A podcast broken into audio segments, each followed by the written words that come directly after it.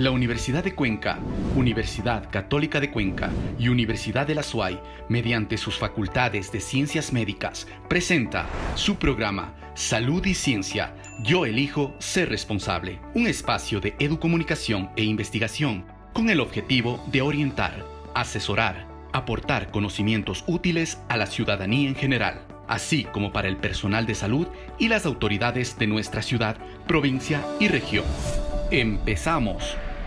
El gobierno nacional anunció ya la llegada de un primer lote de vacunas para contrarrestar la COVID-19 que en primera instancia, en el contexto de un plan piloto, estarán destinadas a las ciudades de Quito, Guayaquil y Cuenca. Este primer lote será distribuido para poder vacunar, inocular a quienes se encuentran en la primera línea de atención en salud, también a las personas adultas mayores que se encuentran en geriátricos. Este es el tema de la mañana de hoy aquí en Salud y Ciencia. Recuerda que este es un esfuerzo educomunicacional de las tres universidades, la de Cuenca, la de la SUAY y la Católica de Cuenca. Puedes seguirnos a través de Academia TV, de todas nuestras plataformas y radios digitales, también a través de la señal abierta de Radio Ondas Cañaris. Tips y consejos. Las personas con antecedentes de alergias, con inmunodepresión, problemas de la coagulación, menores de 18 años, mujeres embarazadas o en periodo de lactancia no deberían vacunarse.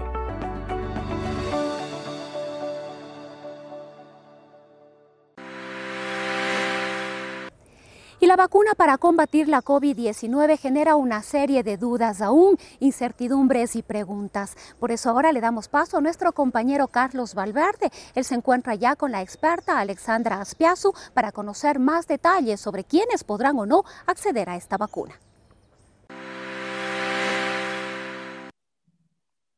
Muchísimas gracias, Rosana. Hoy estamos con una entrevista muy importante. Vamos a tratar un tema sobre la vacuna contra el COVID en el Ecuador. Estamos con la doctora Carla Alexandra Aspiazo y Nostroza. Ella es máster universitario en inmunología avanzada con especialidad en inmunología médica de la Universidad de Barcelona, España.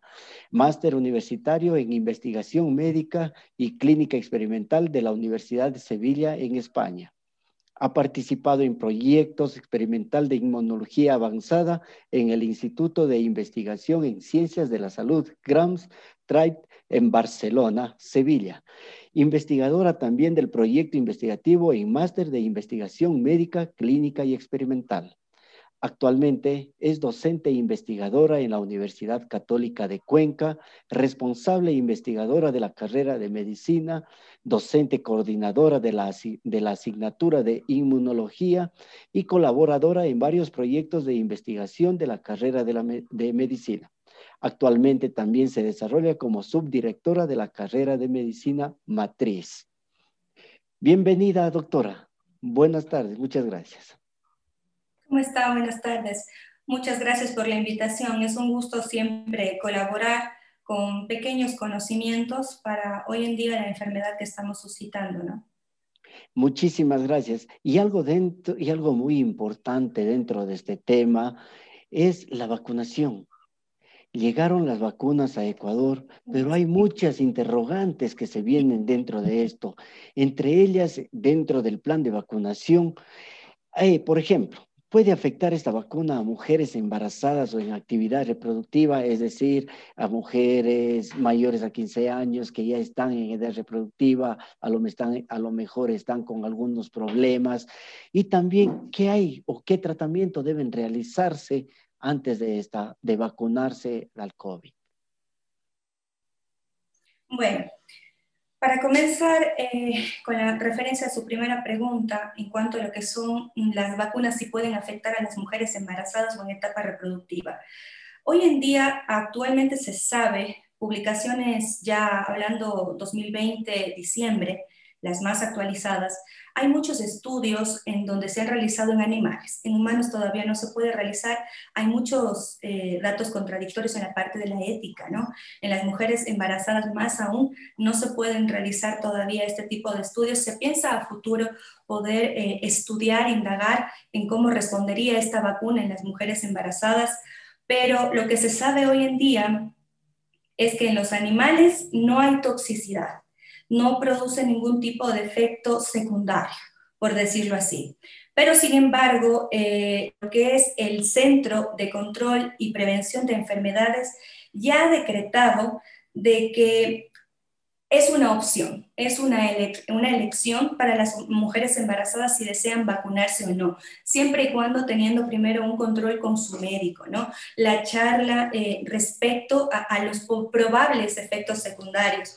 Se ha visto, sí, que en las mujeres embarazadas, hay muchas publicaciones al respecto de esto, que muchas mujeres embarazadas que han tenido COVID, han tenido embarazos o partos prematuros, ¿sí? Han tenido complicaciones durante el embarazo. No se ha observado malformación alguna, pero sí, por ejemplo, un parto prematuro. Todo eso pues va a llevar, a, conlleva algún problema en el, recién nacido, ¿no? Entonces, en la maduración pulmonar, etcétera. Sí es contradictorio eh, este tema, pero hoy en día ya está decretado que es una elección si la mujer desea vacunarse o no, pero todavía no hay estudios al respecto de su seguridad y toxicidad. En cuanto a lo que vendría a ser eh, la parte reproductiva, tampoco se ha visto afectado. ¿Por qué digo esto? Como usted sabe perfectamente, hoy en día los, los, equipos que se encuentran en investigación de las vacunas lo están haciendo ya en personas, ¿no? En experimentación. Y resulta que hay muchas mujeres que durante este proceso de experimentación han salido embarazadas. ¿Sí? Ya han sido previamente vacunadas durante el proceso de, de experimentación y han quedado embarazadas. Entonces, han terminado su embarazo eh, sin problema alguno hasta el momento.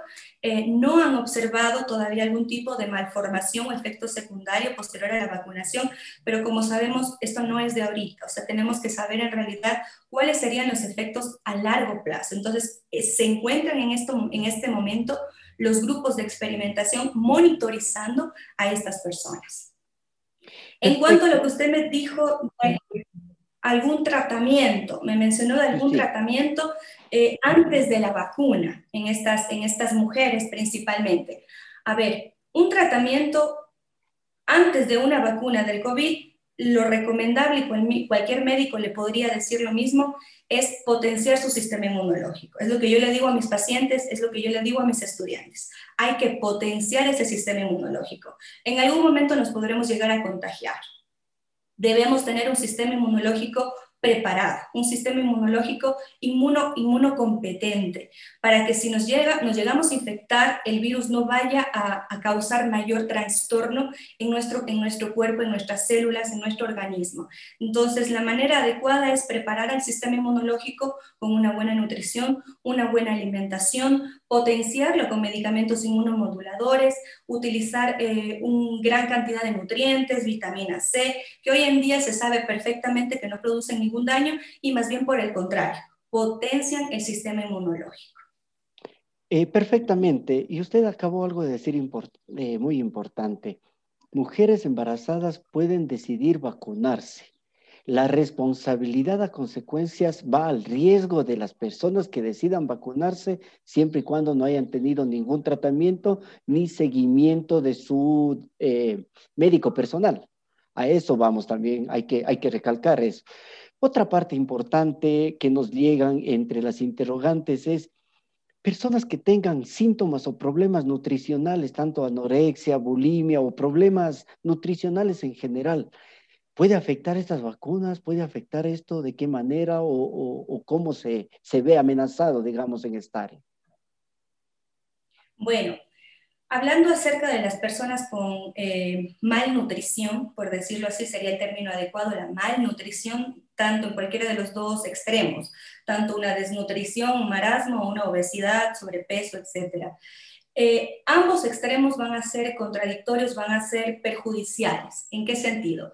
comenzando de que no vamos a tener un sistema inmunológico equilibrado. Una persona con una desnutrición, las células del sistema inmunológico no van a funcionar adecuadamente, no van a tener esa potencia para poder responder adecuadamente en el momento necesario. Eh, una persona con desnutrición va a llevar a, si llegara primero a infectarse con COVID y tiene esta persona eh, desnutrición, mm, va a tener sintomatología mucho más evidente, mucho más grave que una persona que tenga un estado nutricional adecuado. Entonces, si de por sí decimos que una persona con desnutrición tiene COVID, le afecta muchísimo más, va a afectar el rendimiento de su sistema inmunológico y la enfermedad va a ser mucho más eh, grave, una vacunación en una persona con desnutrición pues no sería lo recomendable. Lo recomendable sería que la persona al momento de recibir la primera dosis de la vacuna eh, se encuentre en, con un estado de salud óptimo. Vámonos al otro extremo. El otro extremo estamos hablando de la obesidad, ¿sí? ¿De qué se trata la obesidad? La obesidad se va a tratar básicamente de un estado inflamatorio crónico del tejido adiposo. Es una inflamación mm, baja, ¿sí? Pero es una inflamación al fin y al cabo. Y dentro del proceso inflamatorio nosotros vamos a encontrar muchas citoquinas proinflamatorias que participan como mecanismo de defensa del cuerpo, del sistema inmunológico. La inflamación es, es algo, un mecanismo de defensa.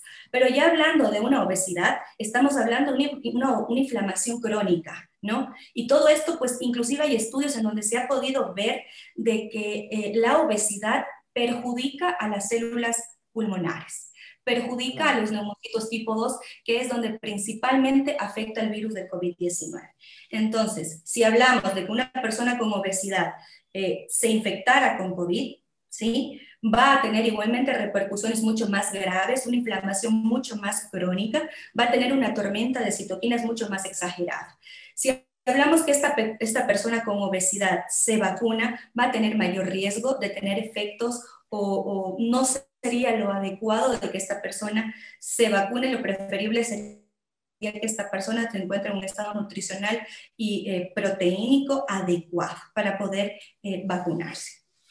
Es decir, necesita un tratamiento antes de la vacuna y un seguimiento después de la vacuna en caso de llegar a vacunarse sería lo, sería lo óptimo, sería lo óptimo. En este momento no conocemos totalmente ni el actuar del virus ni el actuar totalmente de la vacuna a largo plazo. Sería lo recomendable una monitorización continua. Perfecto. Y con las enfermedades o problemas eh, crónicos, por ejemplo, diabetes, alergias, artritis, ¿estos pacientes pueden vacunarse? Ya, a ver, estas personas que padecen enfermedades crónicas, hoy en día muchas de estas enfermedades crónicas son enfermedades autoinmunes.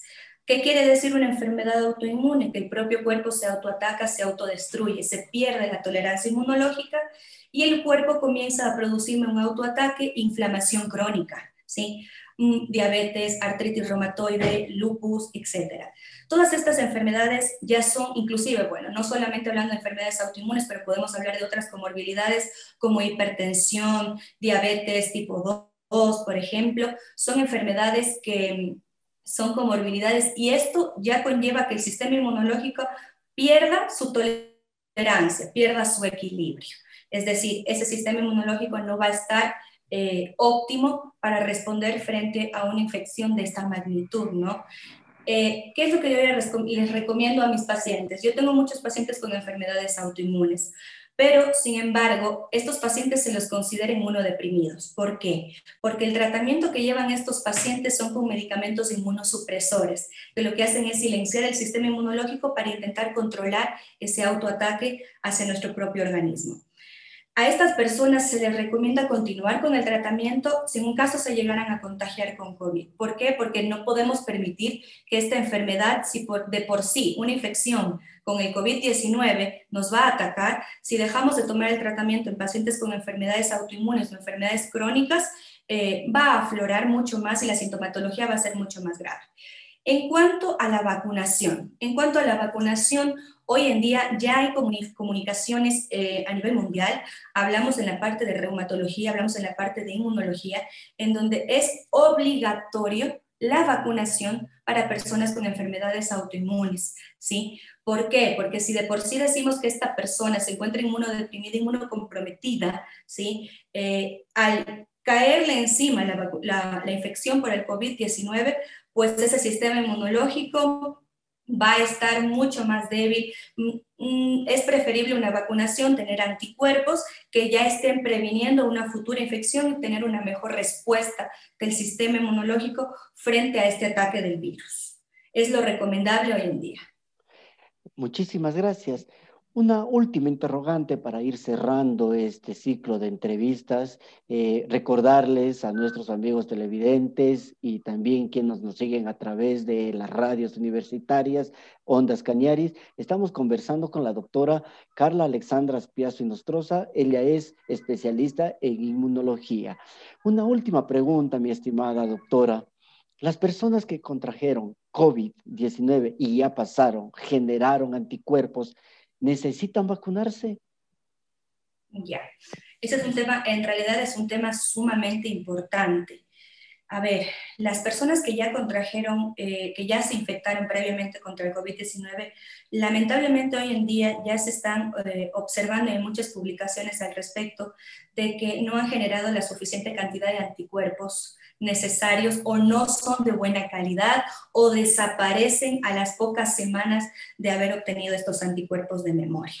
¿Por qué? ¿Cuál es el motivo? Era la gran interrogante y todavía la sigue siendo. Todo esto sigue en estudio, pero la gran interrogante, lo que se ha podido observar es de que estos pacientes que ya han tenido previamente la infección por COVID-19, dependiendo de la gravedad de la enfermedad se han visto la cantidad de anticuerpos. Es decir, aquellas personas que tuvieron síntomas muy leves, no han activado no se activó totalmente ese sistema inmunológico y no produjo una buena cantidad de anticuerpos o una buena calidad de anticuerpos.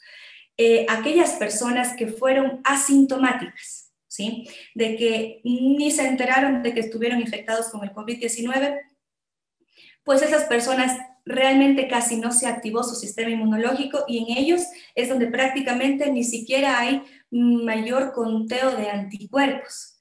Entonces, la pregunta usted me dice, ¿sería adecuado que se vacunen después de una infección previa? Sí, hay que vacunarse. Hay que vacunarse, de hecho, porque no sabemos el recuento de anticuerpos que hayan tenido, no sabemos la cantidad de anticuerpos que tengan, si todavía persisten o no. Si, inclusive hay muchas personas que han pasado por una infección muy grave, ¿no? Han pasado inclusive hasta por cuidados intensivos, pero el daño que ocasiona el virus en nuestras células, en nuestros tejidos, es tan grande que inclusive los linfocitos B hoy en día en muchos estudios se han visto muy afectados y los linfocitos B van a ser los responsables a futuro de la producción de anticuerpos y por eso tampoco hay buena calidad de anticuerpos. Entonces, lo recomendable es sí, una vacunación posterior a una reinfección.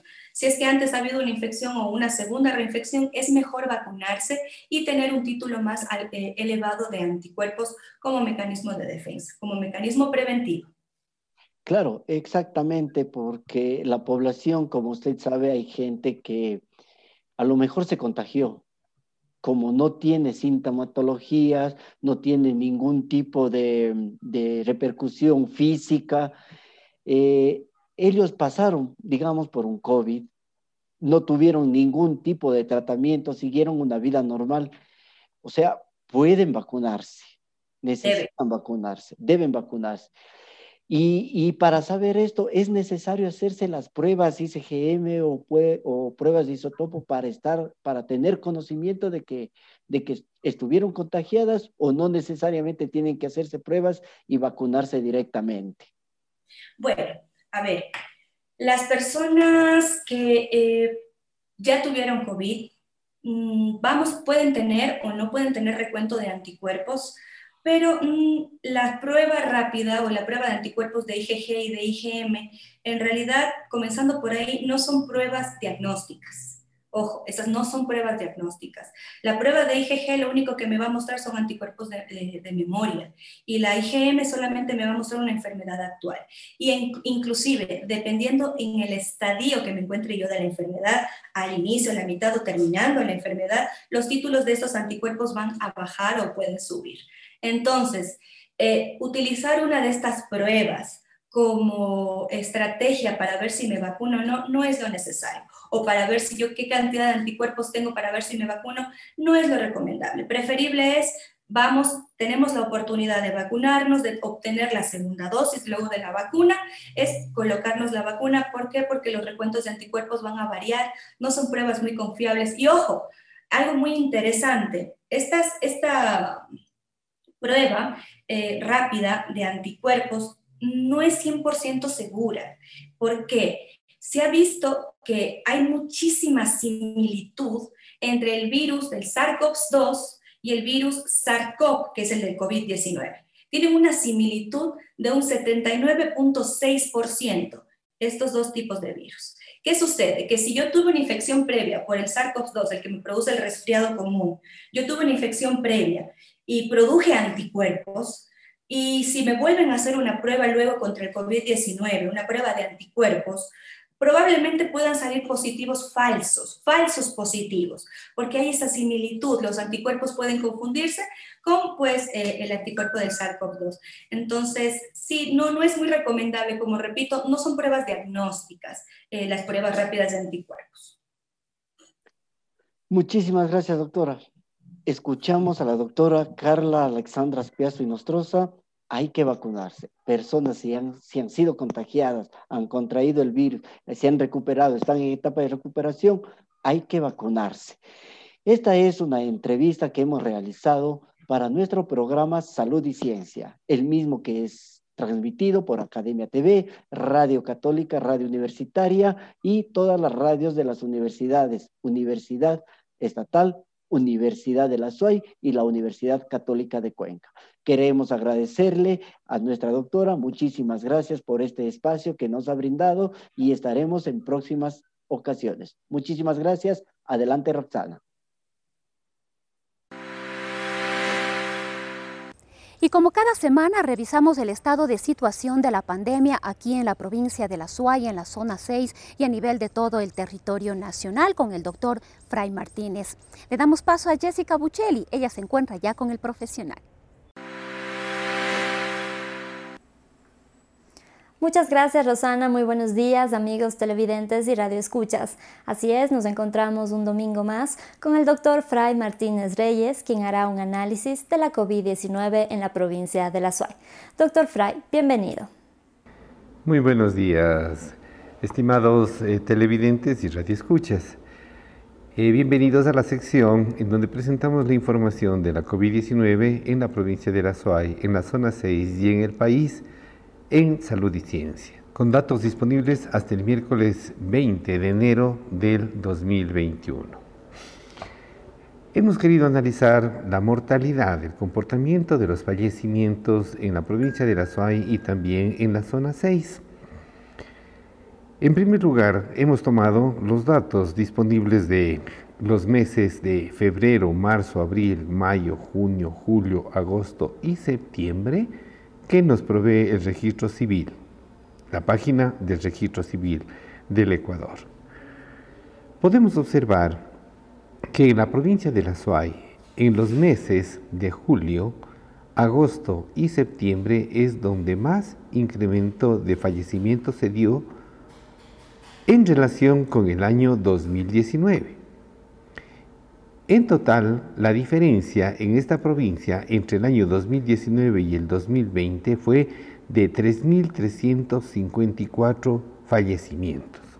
En la provincia del Cañar, los meses en los que hubo un mayor incremento de fallecimientos en el año 2020 en relación al 2019 fueron abril, julio, agosto y septiembre. Para el año 2019, la provincia del Cañar tuvo 751 muertos durante los meses que señalamos. Sin embargo, para el 2020 tuvo 981, una diferencia de 230. En la provincia de Morona, Santiago, los meses de mayor incremento fueron junio, julio y agosto. Si sumamos febrero, marzo, abril, mayo, junio, julio, agosto y septiembre del año 2019, obtenemos un total de 328. Durante los mismos meses en el año 2020, el total fue de 421 fallecimientos. Es importante analizar los fallecimientos tomando en cuenta un detalle particular, y es cuál es la tasa de letalidad. ¿Qué implica la tasa de letalidad? El número de fallecidos entre quienes enfermaron de COVID-19 y lo multiplicamos por 100 para ampliarlo. Santa Elena ocupa el primer lugar en tasa de letalidad con el 23.4%, es decir, de cada 100 personas que enferman de COVID-19, 23.4 fallecen en Santa Elena.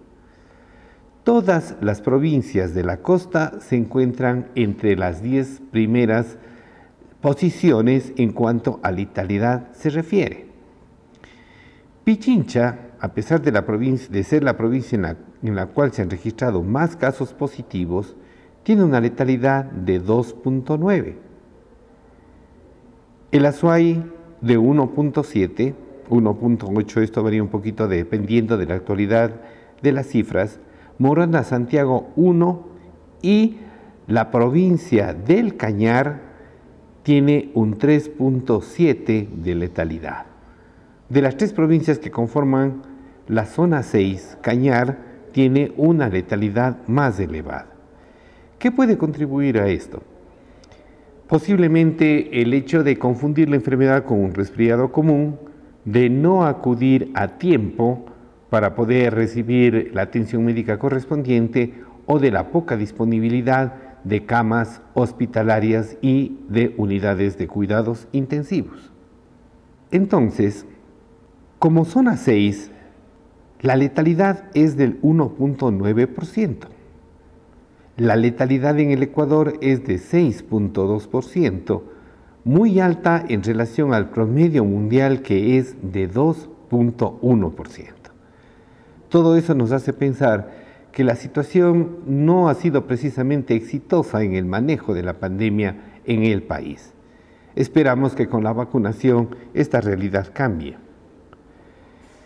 Como área 6, como zona 6, también subimos de 9.4 a 9.5% a nivel del país. Pichincha sigue ubicándose en el primer lugar. Se perfila un segundo pico en la pandemia en la provincia de La Suay. Desde el 31 de octubre al 6 de noviembre, en esa semana ya se notó un incremento en relación al comportamiento en descenso que venía teniendo la pandemia en nuestro medio. Esperamos las actualizaciones, sin embargo, vemos que entre el 28 de noviembre y el 4 de diciembre el número de casos fue 536 y entre el 30 de diciembre y el 5 de enero fue de 460.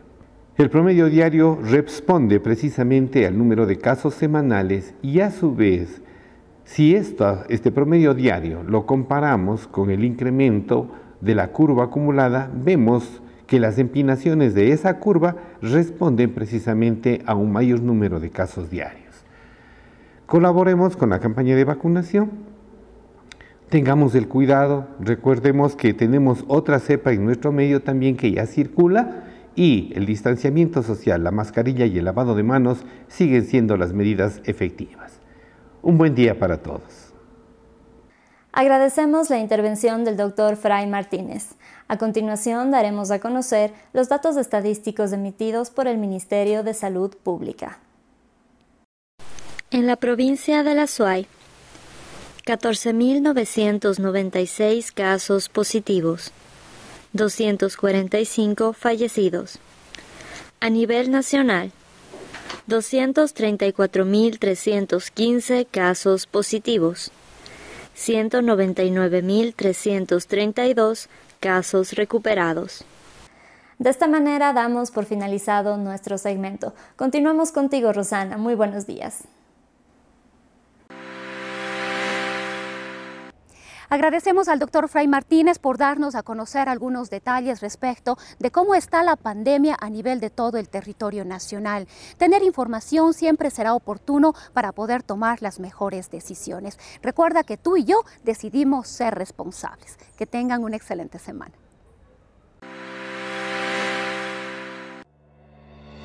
Tips y consejos. Las personas con antecedentes de alergias, con inmunodepresión, problemas de la coagulación, menores de 18 años, mujeres embarazadas o en periodo de lactancia no deberían vacunarse. La Universidad de Cuenca, Universidad Católica de Cuenca y Universidad de la SUAY, mediante sus facultades de ciencias médicas, presentó su programa Salud y Ciencia. Yo elijo ser responsable. Un espacio de educomunicación e investigación con el objetivo de orientar, asesorar, aportar conocimientos útiles a la ciudadanía en general, así como para el personal de salud y las autoridades de nuestra ciudad, provincia y región. Hasta una próxima oportunidad.